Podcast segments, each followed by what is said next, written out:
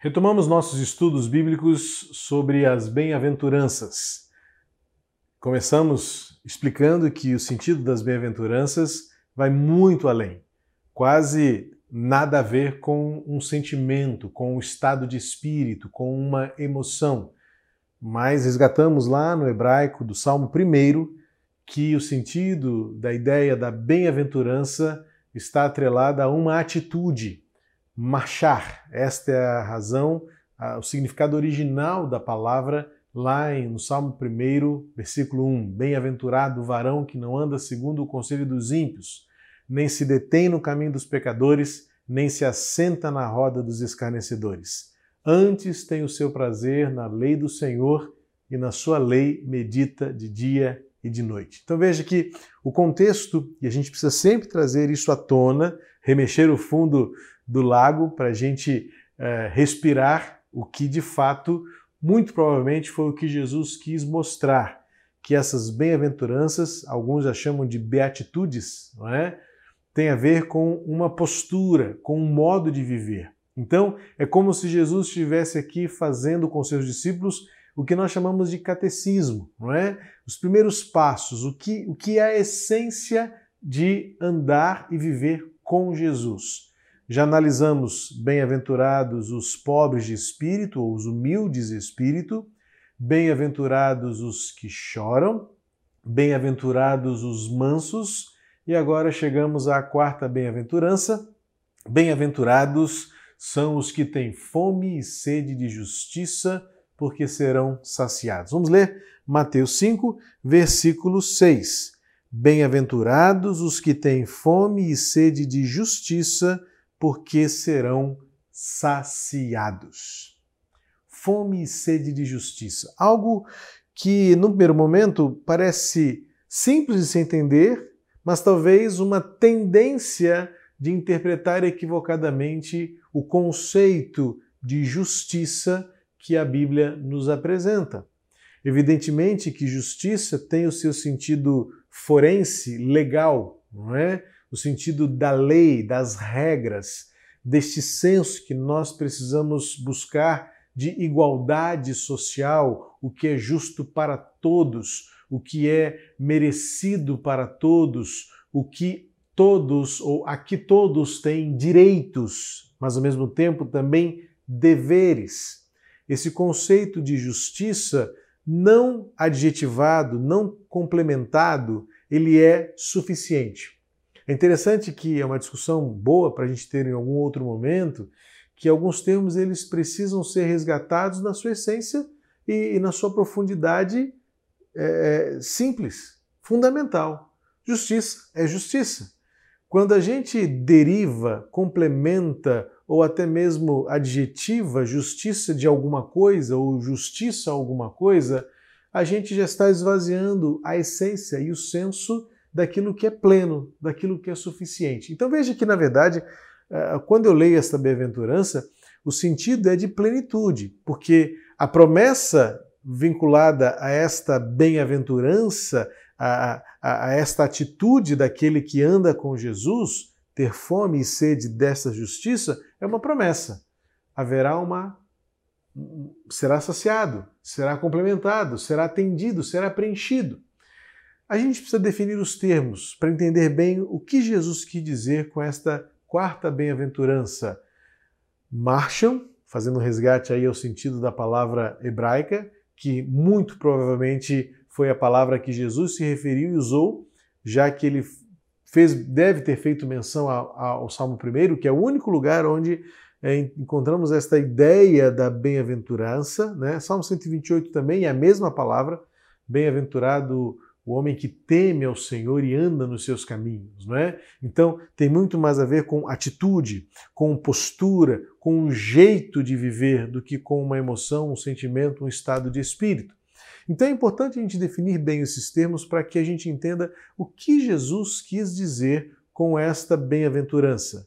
Bem-aventurados que têm fome e sede de justiça, porque serão saciados. Bom, Primeiramente, é importante a gente lembrar que uh, o que Jesus quis dizer com fome e sede, muito provavelmente, em geral, nesta nossa geração, e a maioria das pessoas com quem eu estou falando agora não tem uma noção muito exata e muito precisa do que isso signifique. No contexto da Palestina, nos tempos de Jesus, uh, o salário de um empregado braçal, de um, de um empregado simples, não é? Eh, era de algo em torno de o que equivaleria hoje a 8 centavos de um dólar.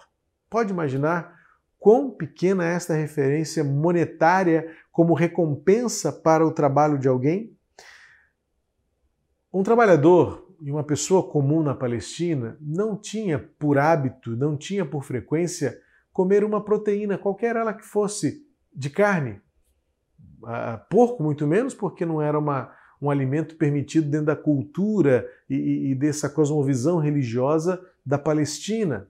Mas considerando aí o carneiro, que era uma carne muito comum, ou talvez uma ave, como no deserto comeram codornizes. É, o que eu quero mostrar para você é que a realidade daquelas pessoas é que, segundo alguns arqueólogos, elas viviam no limiar da inanição. Elas sabiam o que era ter fome. Dada a precariedade social, a precariedade é, de rendimentos, eles estavam em suas próprias terras, mas como é, vivendo estrange como estrangeiros por conta do domínio uh, do Império Romano, na época em que Jesus veio ao mundo. E a sede também era, era algo muito peculiar daquela realidade que, vez, talvez para nós, a gente não tenha muita. O, o que dizer? A gente fala que estou com sede, mas a gente vai no filtro, vai na torneira, a gente tem um acesso à água potável e, em geral, fresca, apta para o consumo, com tanta facilidade que a realidade é que nós não sabemos nos aproximar, nós não conseguimos nos aproximar com esta realidade a que Jesus se referiu para aqueles seus ouvintes. Fome e sede. O que Jesus estava querendo mostrar, e eu quero chamar a sua atenção para isso, é que era algo de, de um modo muito intenso, algo muito profundo, algo que revelava para eles, bons entendedores da época, uma das necessidades mais básicas do existir.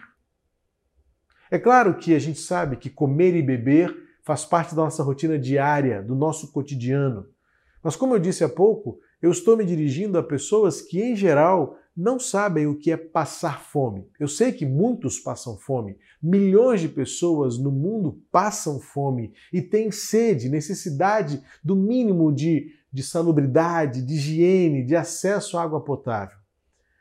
Mas o fato é que eu insisto em dizer que Jesus estava dizendo, de um modo geral, para todos aqueles ouvintes que viviam numa terra árida, numa realidade desértica, numa realidade social muito precária e que não sabiam ao certo quando comeriam uma comida farta e se teriam água fresca e potável. Eles podiam sair para uma viagem de horas ou de um ou dois dias e poderiam ser pegos, de repente, por uma forte torrente de calor, uma tempestade de areia, e não ter por aquele momento como lubrificar a garganta, saciar a sua sede. Jesus estava falando e aquelas pessoas entendiam bem o que era ter fome e sede. Talvez por isso que muitas vezes no nosso status na nossa forma de viver, até mesmo na nossa experiência religiosa, nós estejamos ainda tão distante daquilo que Jesus quis dizer com prosseguem, marcham. A verdadeira atitude de um seguidor de Jesus é ter fome e sede de justiça. Porque nós não sabemos muito bem o que é ter fome e sede. Nós nos acomodamos um pouco com essa realidade de que teremos um pouco para comer, ou alguém nos dará alguma coisa para comer, nós, estou me dirigindo a nós, esse contexto é, é, é, é social, é, essa realidade que vivemos comunitária, seja da própria igreja, ou seja de um modo geral, nós não sabemos o que é ter fome e sede. Alguns sabem, eu, eu insisto em dizer isso, alguns sabem. Mas talvez nesse momento eu não esteja me dirigindo a essas pessoas. Talvez você que me ouve não seja uma dessas pessoas que realmente sabem o que é ter fome e sede, de não ter nada para comer, nada para beber. E eu volto a dizer, temos sim milhões de pessoas no mundo que vivem essa realidade. E talvez estas pessoas saberiam bem entender o que Jesus quis dizer com fome e sede. É por isso que, no momento como esse, eu clamo que o Espírito Santo nos faça entender o que Jesus quis mostrar com esta profunda e ardente necessidade de ter fome e sede. Volto a dizer que, numa das pesquisas que fiz sobre esse texto, um dos autores é, é, diz que era comum naquelas, naquela época pessoas viverem no limiar da inanição, da desnutrição. E eles sabiam bem o que era ter fome. Agora, algo importante aqui nesta bem-aventurança, porque ela é, na verdade, um grande desafio. Pode não parecer numa olhada rápida, porque a gente vai pensar, não, o grande desafio é ser perseguido, o grande desafio é, é chorar, o grande desafio, como alguns já disseram, interagindo comigo pelo chat ao vivo ou depois por mensagem WhatsApp, disseram, pastor, ser manso nos dias atuais é muito difícil. Eu entendo, eu entendo que cada um vai aplicar uma experiência própria, cotidiana e presente. Mas, na luz de todo este contexto das bem-aventuranças, eu arrisco dizer que, se não é a mais, é uma das mais desafiadoras. Sabe por quê? Porque a bem-aventurança não está naquilo que você obtém, mas é a bem-aventurança daquilo que você carece.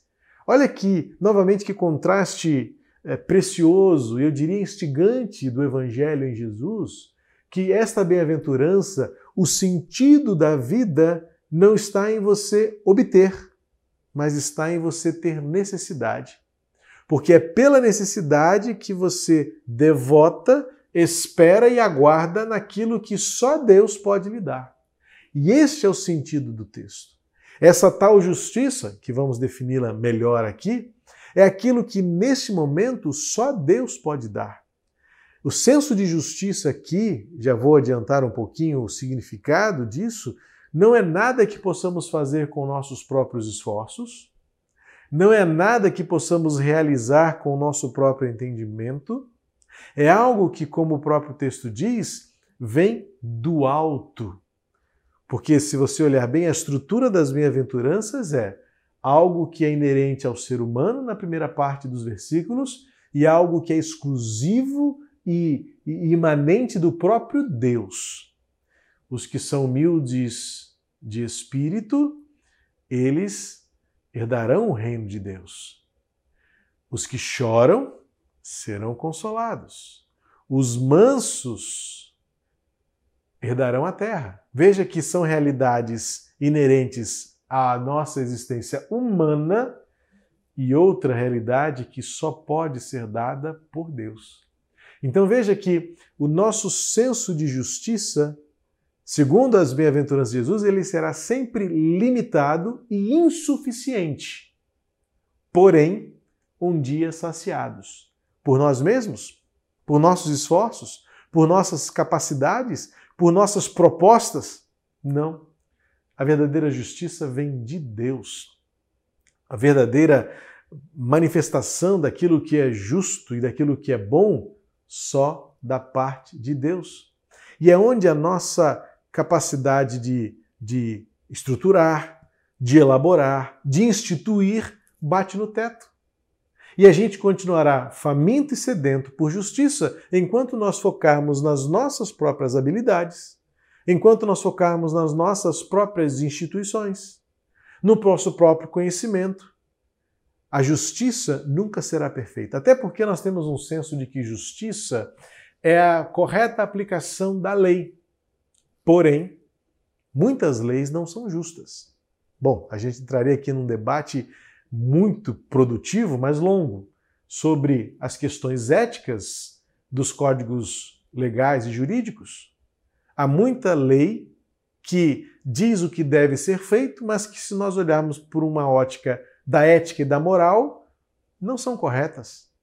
E, por sua vez, muitas vezes, leis que se estabelecem por princípios morais são muito mais moralistas do que éticos. Veja que é um debate muito interessante em senso de justiça. Algo que nós temos conversado bastante aqui em casa, debatido, temos aprendido coisas muito proveitosas sobre o que é de fato a justiça, e agora eu converjo e, e, e, e afunilo tudo isso a uma pequena afirmação do Senhor Jesus. Quem tem fome e sede de justiça, será saciado. Algo que eu queria destacar também nesse estudo bíblico sobre o sentido de fome e sede, porque o que Jesus quis dizer era totalidade. Eu vou explicar. A expressão grega que Jesus usa para compor o que nós traduzimos por fome de e sede de é diferente de alguém como eu e você que tem vontade ou tem fome de pão. E a gente tem fome de pão e come de pão o suficiente para nos saciar. Ou alguém que tem sede e bebe uma porção de água, um copo, meio copo, um litro, e se sacia e diz: Estou satisfeito. Veja que é diferente você ter fome de pão e saciar-se daquilo que é suficiente. E algumas vezes o que é suficiente para você não é suficiente para mim. A sede que eu estou pode não ser a sede que você tem, e aquilo que é bom para mim pode não ser bom para você. Então entra um detalhe importante aqui. A forma que Jesus usou para construir a sua frase, a sua afirmação para os seus discípulos no grego, dá um sentido de totalidade.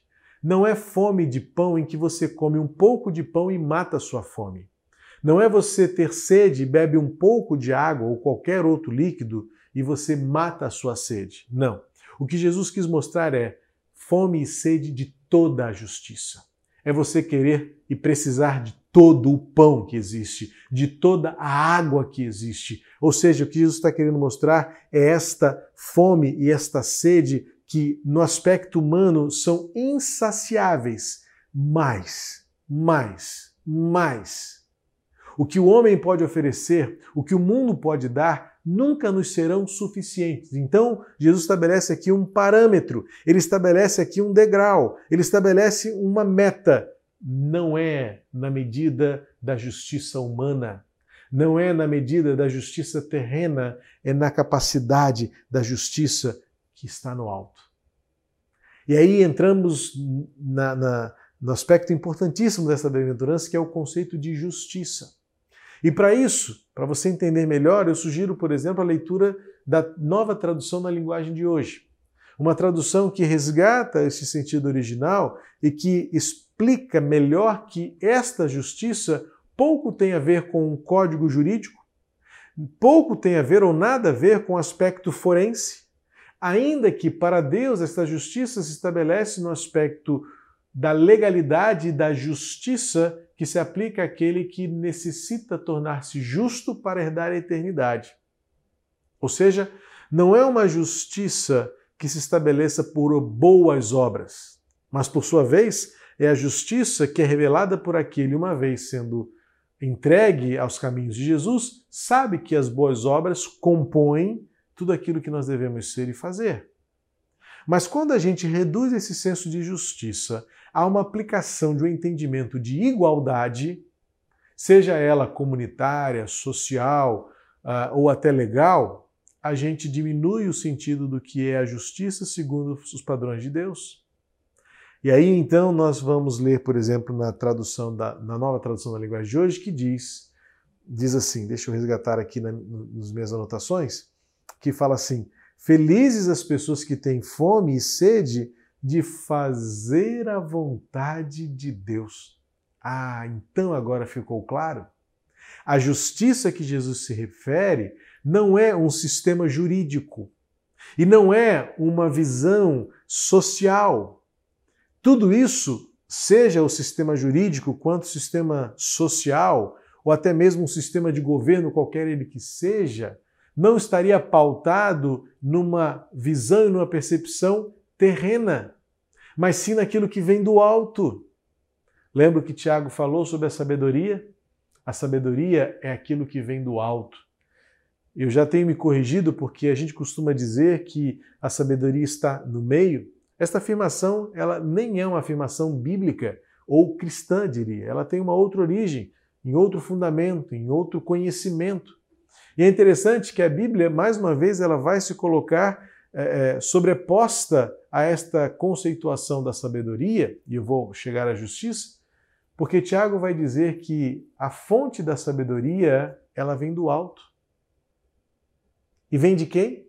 Daquele que não muda, daquele que não varia, o Deus eterno, soberano sobre todas as coisas. Então, o sentido de justiça e a justiça aplicada àquilo que é bom, aquilo que é correto, é fruto do conhecimento daquilo que Deus é e faz. A própria pessoa e a própria essência de Deus, sendo Ele todo e perfeitamente justo. Então, quando Jesus fala sobre justiça, o conceito de justiça no reino de Deus é um conceito ético, é um conceito moral, é um conceito de respeito e consideração pelo que o outro é, tem ou precisa. Então veja que sim, a justiça ela caminha para o, o, o cuidado pela igualdade.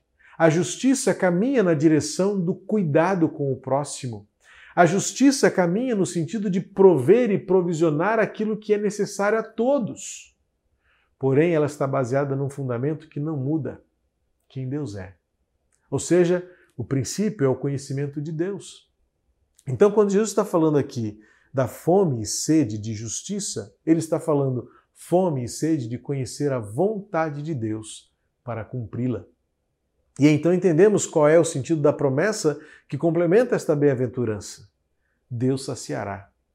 Deus responderá. Deus preencherá esta necessidade que temos de compreender e viver a sua vontade, o seu propósito.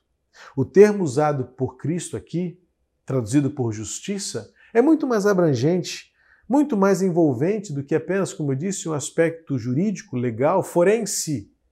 Tem a ver com a nossa moralidade, tem a ver com o nosso caráter. Em outras palavras, eu ainda parafrasearia este texto dizendo: prosseguem aqueles que todos os dias sentem-se saciados por quererem fazer o que é bom. Em 1 livro de Reis, capítulo 8, versículo 18, há uma palavra de Deus a Davi. Você lembra da história de Davi?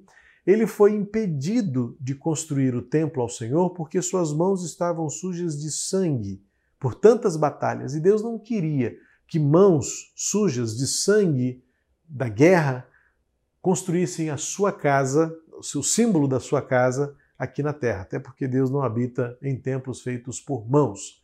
Mas havia todo um jeito de revelar quem Deus é, é, é de forma pedagógica, dizendo: Davi, você não vai colocar as suas mãos na construção do meu templo.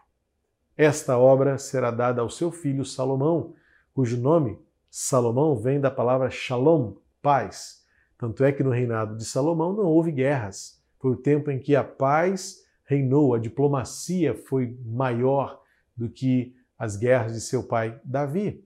Mas em 1 Reis 8,18 há um texto interessante, eu vou já parafrasear para ver, você pode conferir lá, em que a ideia é mais ou menos assim: Davi, eu sei que você quis, e já que você quis, eu, eu vejo o seu coração como bem-aventurado. Você não vai fazer, mas que bom que eu vi no seu coração o desejo de fazer. Olha que misericórdia preciosa de Deus para com Davi e para comigo. Ou seja, eu sei das minhas imperfeições, eu sei das minhas debilidades, eu sei das minhas incapacidades, eu sei quantas vezes eu não sou suficientemente bom, ético e moral para praticar toda a plenitude da justiça. Mas eu quero ser bem-aventurado em que eu me torne incansável em dizer todos os dias: eu quero ser justo, eu quero ser bom, eu quero fazer aquilo que é correto, eu quero conhecer a vontade de Deus. E simplesmente por este desejo do meu coração, conforme Deus fez com Davi, ele vem e me sacia com sua graça e misericórdia. E ele faz aquilo que eu não posso fazer. Ele realiza aquilo que eu não consigo fazer. E ele quantas vezes me instrumentaliza, apesar das minhas imperfeições e das minhas debilidades, para que eu seja um instrumento de justiça neste mundo que tanto carece de justiça de saber o que é bom, o que é correto, o que é a vontade de Deus. Portanto, este é o sentido da bem-aventurança daqueles que têm fome e sede de justiça, porque serão saciados.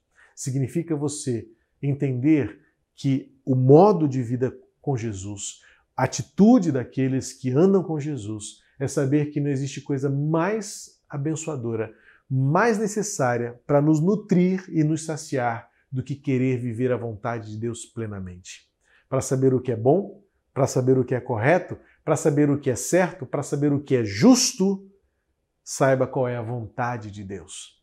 Busque a vontade de Deus, conheça a vontade de Deus. E a vontade de Deus está na palavra. Eu volto então e termino com o Salmo 1 novamente, quando o salmista diz: Bem-aventurado aquele que tem alegria e prazer na lei do Senhor e na sua lei medita dia e noite. Quer saber o que realmente é justo? A justiça não está nos códigos legais, a justiça está, não está nos institutos forenses. Então, aliás, a gente tem vivido tantas crises nesse sentido. Por isso, nos apeguemos a Deus, porque dele vem toda a justiça. E o reino de Deus é isso. Como disse o apóstolo Paulo, o reino de Deus é justiça, paz e alegria. Bem-aventurados seremos se tivermos todos os dias, de forma insaciável, uma fome e uma sede que chega a doer a alma. Nada mais é tão importante do que fazer o que Deus quer que eu faça, do que viver como Deus quer que eu viva. E Ele me suprirá, Ele me saciará, Ele fará em mim a sua vontade prevalecer. Que Deus abençoe a sua vida e que Deus seja para você fiel, socorro, presente, saciando você todos os dias daquilo que é justo, bom e perfeito. A vontade dele para nós.